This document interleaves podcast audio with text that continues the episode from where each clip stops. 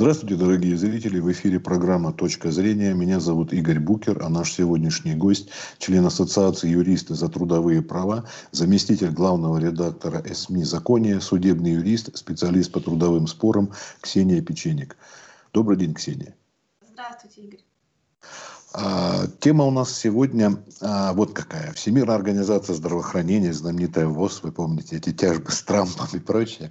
Но на этот раз она о другом. Со ссылкой на результаты международного исследования заявила, что в 2016 году 745 тысяч человек умерли от инсульта и других сердечных заболеваний, связанных со слишком продолжительным рабочим днем. Ну и то, что это на 30% больше, чем в 2000 году, и что трудовой день в течение 55 и более часов в неделю увеличивает риск возникновения возникновения инсульта на 35% и так далее, и так далее. То есть информация эта доступна и в Рунете. Вот вы как человек, который вот специалист по трудовым спорам, Теперь с точки зрения не медицины, понятно, тут уже все расписали в процентах. Как вы можете прокомментировать вот эту информацию? Ну, я могу сказать из своего опыта, что на протяжении достаточно большого периода времени, я практикую уже более 18 лет, э, люди действительно обращаются с вопросом об оплате сверхурочной работы. Да, у нас нет такого понятия, как переработка, у нас есть нормирование труда, и вот все, что свыше, у нас должно оплачиваться определенным э, образом в зависимости от того, в какой день вы работаете, либо это у вас продолжительность дня увеличивается, либо вы работаете в выходной день и так далее. И э, на практике могу сказать, что люди достаточно терпеливы. Если мы говорим про э, наших соотечественников, достаточно терпеливо относятся к таким вещам, как переработки. И, в общем-то, ну, по моему абсолютно субъективному мнению, там 80-90% э, людей, которые сталкиваются с переработками, они, в общем, никаким образом сопротивления не оказывают. И более того, еще и денег за это не, не просят. То есть люди пытаются понять работодателя, быть удобными, да, и боятся потерять работу. И mm-hmm. на практике э, они ставят вопрос об оплате их переработки в тот момент, когда уже какой-то конфликт назрел, или они собираются увольняться, и в этот момент они говорят, вы знаете, а я вот там работал сверх нормы, пожалуйста, оплатите мне вот этот период. И тут э, начинается, ну, собственно, бойня с работодателем, и если работник собирается идти в суд, то одним из пунктов обязательно указывает, что он просит взыскать э, время, которое он работал сверхурочно, оплату этого периода времени. Но, к сожалению, то, что касается судебных тяжб, здесь, в этой ситуации, у работника перспективы незавидные, потому что с точки зрения действующего законодательства, любое привлечение к работе сверх э, нормы, оно должно оформляться э, соответствующими э, документами именно работодателя. Да? То есть оно может быть прописано в локальных нормативных актах, может быть это, конечно, и просто веерная рассылка от имени работодателя, да, что вот сегодня у нас там супер важный отчет или мы там боремся за новый заказ, пожалуйста, ребята, задержитесь на работе. Но, в общем-то, работник, когда приходит в суд, у него, как правило, на руках нет никаких доказательств того, что он, в общем, работал сверх нормы. И здесь большая проблема, потому что суды в этой части не верят работнику на слово. И, в общем, обычно, поскольку не представлено в материале дела иных доказательств, ну, в виде там каких-то документов, подтверждающих переработки, суды отказывают э, работникам в оплате, ну, взыскании оплаты вот этой вот э, сверх нормы оплаты труда. Это единственный документ нужен был подписанный э, руководителем, начальником, да? Это, или есть другие способы? А, способов ну, достаточно много. Может, э, вообще, с точки зрения того, как должно быть по закону, это издается приказ о привлечении работников да. к соответственно, он должен быть с этим ознакомлен, как минимум с этим согласен, потому что, ну, в общем, принудить вас э, работать, э, если это не чрезвычайная ситуация, ну, крайне сложно. Вот. А поскольку в дальнейшем, в общем, работодатель может и не оформить никаких документов текущей датой, но зная, что работник отработал больше положенного времени, табелировать это соответствующим образом и в бухгалтерии уже спустить табель учета рабочего времени, подразумевающий, что, ну, содержащий достоверные сведения, что работник работал сверх обычного своего э, ну, дневного графика. Да? А, и, э, в общем-то, в этих ситуациях э, не было бы никаких сложностей. Но работники, как правило, в тот момент, когда с ними производят расчет, на это не обращаются, обращает внимание, надеется, что работодатель выплатит им вот эти вот все их переработки условно в виде дополнительной премии или еще чего-то, да, то есть, ну, там, найдут э, благодарность в лице своего руководителя. А, и именно поэтому тоже не оспаривают никакие расчеты, которые приходят в конце месяца, ну, заработной платы. И в этой связи, в общем, потом корректировать эту ситуацию будет очень сложно. То есть, ну, практически невозможно для работника, потому что это будет на работодателя. Ну, в общем, получается, что человек, в общем, в таких условиях не очень, так скажем, комфортных находится, да, боится потерять работу, это одно из главных, я думаю, потому что найдет способ, даже если человек потребует, да, этот документ, его по другим благовидным предлогам, другим турнут, это же мы все прекрасно понимаем, взрослые люди, вот, то есть э, защитить практически человека тут э, не способен ни законодательство, ни юристы, ни суды, нет, Понимаете, в чем дело? С точки зрения закон, закона мы все защищены. Ну вот э, если там брать мой, мой любимый затасканный трудовой кодекс, все прекрасно расписано, оплата сверхурочной работы, статья 152, 153 и так далее, как это должно происходить. Но э, вопрос в том, что вы не можете посадить своего руководителя и водить его рукой, чтобы он написал приказ и сдал приказ о том, что вы привлекаетесь к сверхурочной работе. Очень многие э, при трудоустройстве э, видят в описании вакансии, что возможно работа сверх нормы. Да? И, в общем, на собеседованиях очень часто спрашивают, готовы ли вы к переработкам. Ну и, в общем, люди к эпизодическим переработкам готовы. И работодатели еще очень часто упирают на то, что у вас в трудовом договоре указано, ну, как правило, это, это действительно так, что работа э, ненормированная, то есть имеет работодатель возможность привлекать работника эпизодически, подчеркиваю, к работе сверх э, нормы, и за счет этого работнику положено три дополнительных дня к отпуску э, ежегодному. Да? А вопрос в том, что вот это эпизодически, которое должно быть с точки зрения закона, на практике перерастает в постоянное. То есть э, работник фактически работает в режиме там, ежедневных переработок и бороться с этим никак не может. Ну что ему от этих трех дней, если он пусть это будет, ладно, там за три года 9 этих дней выходных, которые кто, кто отгуляет, да, там сейчас не принято ходить в отпуск на полный месяц, а уж тем более с дополнительными днями отдыха. А, поэтому, ну что ему от этого станет, если он в течение года перерабатывает так, что у него физический организм не успевает восстанавливаться? Об этом никто не думает. Я очень э, надеюсь, что люди пересмотрят свое отношение к здоровью, потому что, ну, мне кажется, вот этот вот э, бешеный темп и то, что диктовали там реалии нашей действительности последние периоды, ну, мне кажется, уже многие на себе почувствовали во всех э, возможных формах, да, начиная от э, эмоционального выгорания, заканчивая там, хроническими заболеваниями, которые все врачи связывают э, однозначно со стрессами и там, отсутствием отдыха нормального. Ну и как специалист именно в области трудового законодательства и трудовых споров могу сказать, что прошлый год, я думаю, даст о себе знать в этом году еще сильнее, чем предыдущие периоды, потому что переход на дистанционный труд вызвал а, колоссальные переработки. Они стали возникать не от того, что работодатель вас специально привлекает к работе сверх а, вашей нормы, а потому что вот эта вот возможность ограничивать свою личную жизнь и рабочую жизнь, когда вы должны были быть включены в, процесс Э, там нон-стоп, и никто не контролирует, в какой период кто из коллег вам звонит, да, то есть кто-то начинает звонить там в 5 часов утра, а другой заканчивает э, свою деятельность в 12 ночи, и фактически бедному работнику не было, ну, никакой возможности там выключить телефон, потому что, ну, иначе ты выпадаешь, получается, со связи, и у работодателя начинаются вопросы, ты вообще работаешь или ты там свою кошку в этот момент кормишь, да, вот, поэтому я думаю, что прошлогодний э, такой стресс очень серьезный, да еще вызванный тем, что там у многих дети в этот момент оставались дома на дистанционном обучении. И, в общем, я сама в этот период тоже находилась дома с ребенком, и в этот момент еще была беременна. И, в общем, контролировать свою нагрузку было просто невозможно. Ты не понимаешь, ты сейчас работаешь, ты сейчас занимаешься уроками ребенка, или ты сейчас, ну, в общем, ты где? Где твоя трудовая деятельность начинается и заканчивается, да? Потому что почту надо проверить ночью, обещаешь утром прислать ответы. В общем, но э, я уверена, что в этом году мы получим большой, большой всплеск, еще больше всплеск, на мой взгляд. Э, это, это мое, конечно, обывательское мнение, но я думаю, что так оно и есть, что мы получим сердечно-сосудистых заболеваний еще больше, чем в прошлый период. Ксения, тут есть еще один момент, о котором мы, кстати, говорили не так давно с людьми, которые связаны с вождением автомобилей, о том, что особенно много вот водителей такси, а в том числе и маршрутных такси, правда, сейчас, говорят, в связи с определенными событиями гастарбайтеров становится меньше, но вот то, что эти люди перерабатывают и работают на полную, помимо того, что там другие есть а, моменты, вот они ставят э, безопасность других людей, здоровье других людей. Тут оно и свое-то нужно беречь, речь, тут тоже понятно. Но тут, когда еще идет речь о том, что этот человек, он просто может элементарно уснуть за рулем из-за своих переработок, потому что работает на полную. Вот тут тоже что-то нужно делать. Какие-то должны быть все-таки, наверное, механизмы, может быть, ну, юридические. Если мы говорим про э, нормирование труда работников э, транспорта, э, тоже очень хорошо все в законе прописано.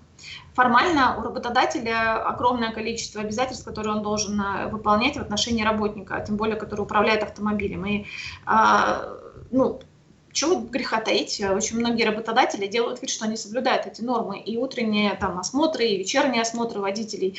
Ну, как правило, я думаю, что всем очевидно, очень многие вещи просто-напросто покупаются.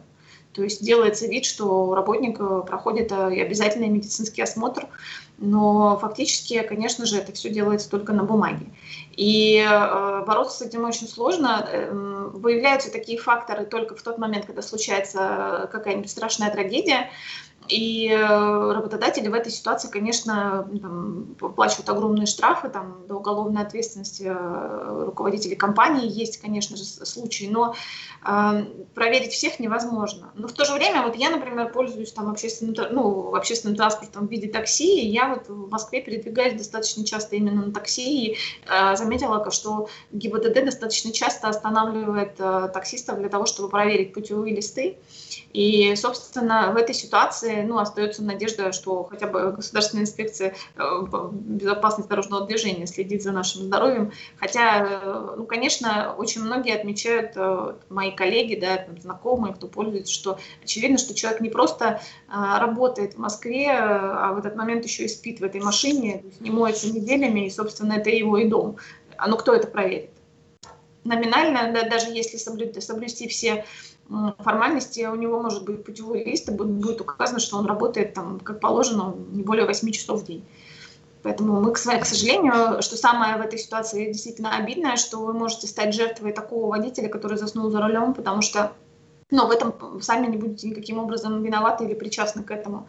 И это, конечно, большая проблема. Но, опять же, это системная а, ошибка, на мой взгляд, и здесь а, ну вот если брать пример, пример американский, да, который не все любят уже современной действительности, но ведь э, профсоюзы, например, тех же дальнобойщиков в Америке, да, они э, добивались того, чтобы э, автомобиль прекращал движение. То есть автомобиль прекращает движение после там определенного количества часов. Водитель даже если очень сильно захочет, он не сможет двинуться с места. Ну, э, там идет сигнал о том, что он должен припарковаться и, собственно, отдохнуть. И э, многие системы я ну, имею в виду внутри автомобиля, следят за его реакциями, в том числе там, по глазам и так далее. И э, здесь ответственность бизнеса в большей степени, потому что работодатели пытаются обеспечить безопасные условия труда для своих сотрудников. Ну, потому что огромные э, в этой связи могут быть э, сложности, связанные именно с э, бизнесом. У нас бизнес не привык об этом думать, и я ни в коей мере его не... Э, не, не склонна ругать, потому что ну, вот, реалии таковы. А если в Америке есть э, там, профсоюзы, которые борются за работников, то, собственно, у работодателей есть возможность экономического воздействия да, на своих там, контрагентов.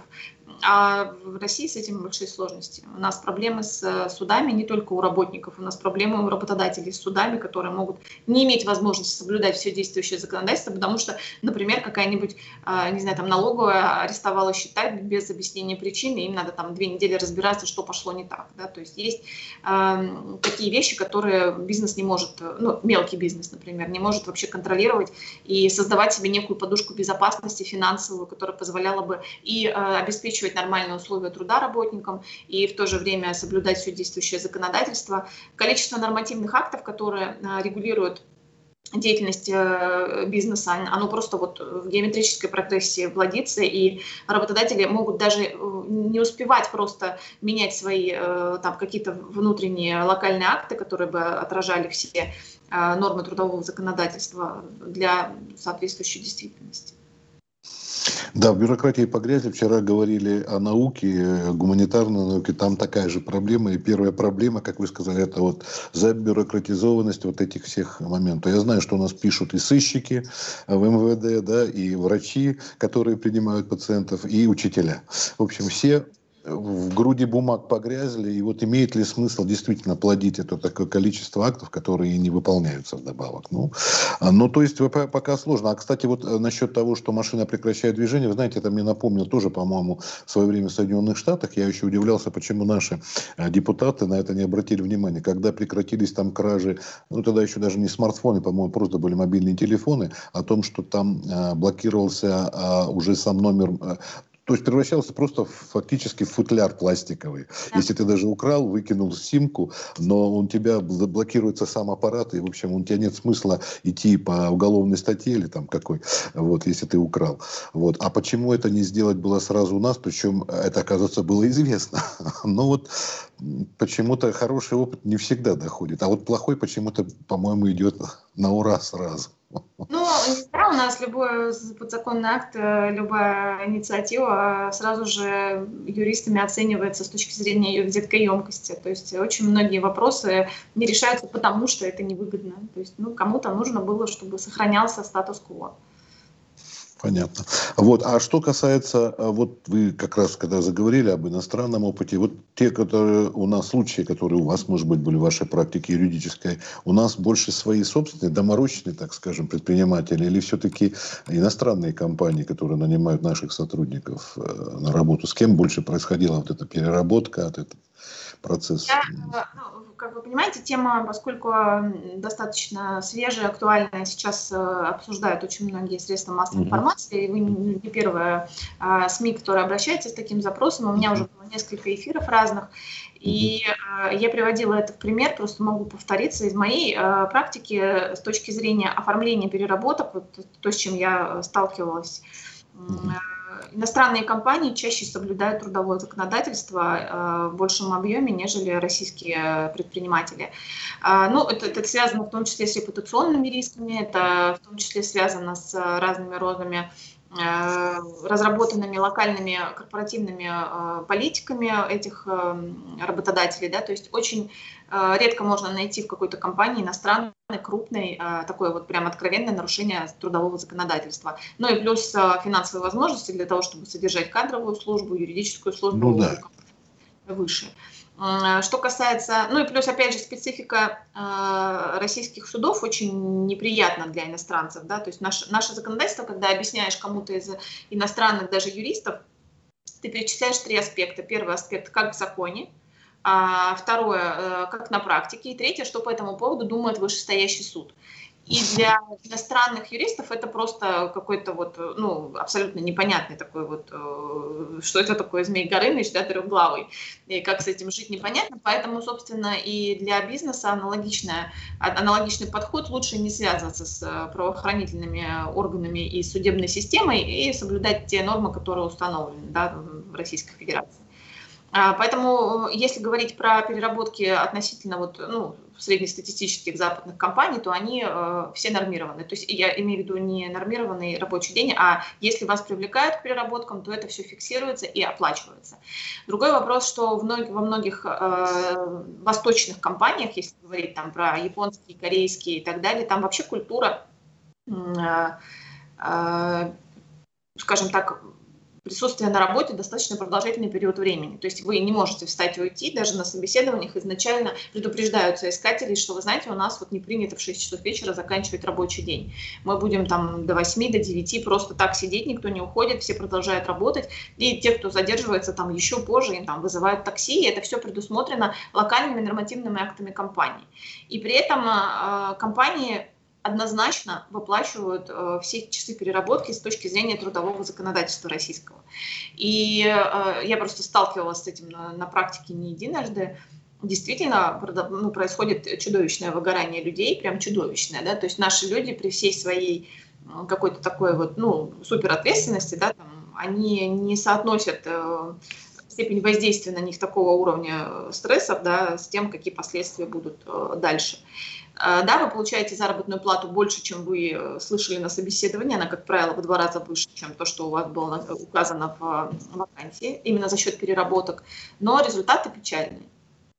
С точки зрения здоровья, выгорания профессионального, да, сталкиваться приходилось, и как раз хорошо, если человек может договориться и там взять там несколько дней, да, может быть, за свой счет, может, еще как-то, вот, потому что действительно, причем я даже столкнулся, вот, э, тренер по плаванию моего ребенка, она как-то взяла, говорит, просто профессиональное выгорание не могла уже, чтобы совсем этот сам, ну, вроде бы, казалось бы, не такая, ну, любая работа, это просто кажется, да, вот что ты там сидишь, нажимаешь на рычаги и смотришь на светофоры, на самом деле труд, вот, вот, все понятно. А что касается вообще, а, мы хорошо, так сказать, поговорили о том, что происходит и как, а вот все-таки как вы видите какие-то реальные пути изменения тут может, могут быть? Вам видятся они вообще?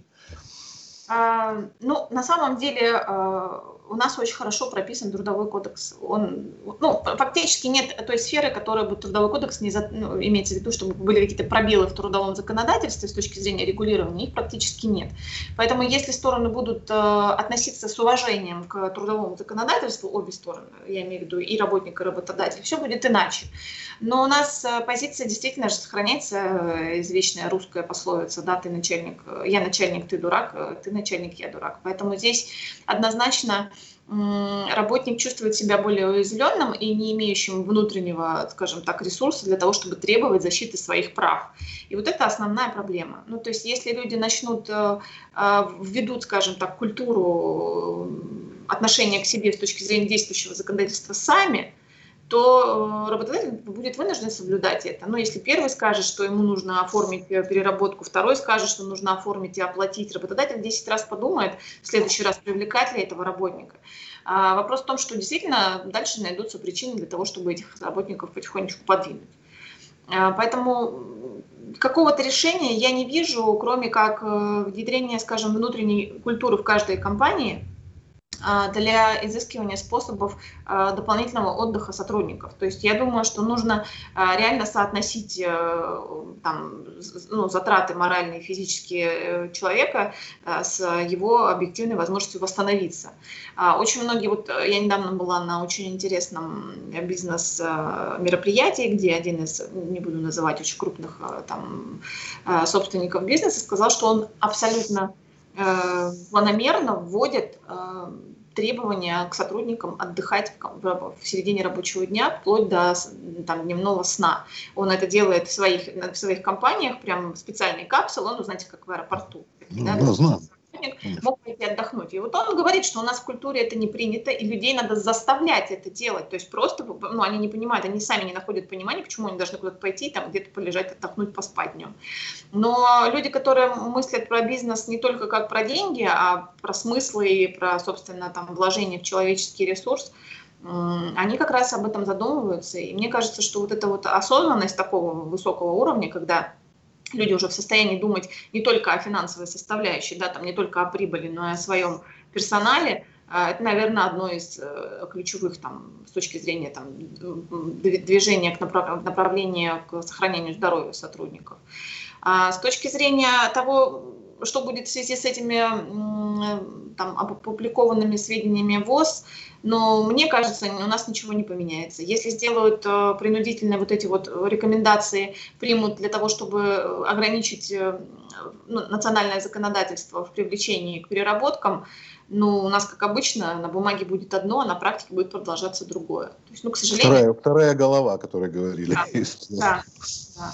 Вот, то есть это очень сложно. Ну да, тут, видимо, скорее вопрос какого-то менталитета, потому что я вот э, вспоминаю случай, помните, вот сейчас в связи тоже с этим, с палестино-израильским конфликтом, о том, что в свое время Израиль поменял своего одного капрала на чуть ли не там, не помню, огромное количество заключенных, э, ну, террористы они были там, считались, вот, а одного человека на это. А там не считаются с этим противоположная сторона, говорят, потому что там все ради государства, а не ради одного человека, ради одного рядового рая уверенно не будут вот так вот ломать копья. Тут вот есть. И то, что вы сказали в случае вот с этими капсулами, я не думаю, что это совсем широко распространено и за рубежом. Я слышал об этом, знаю, но это большие корпорации все-таки, какие-то крупные. Это все-таки не так уж масса. А небольшой бизнес, средний, там не до капсул.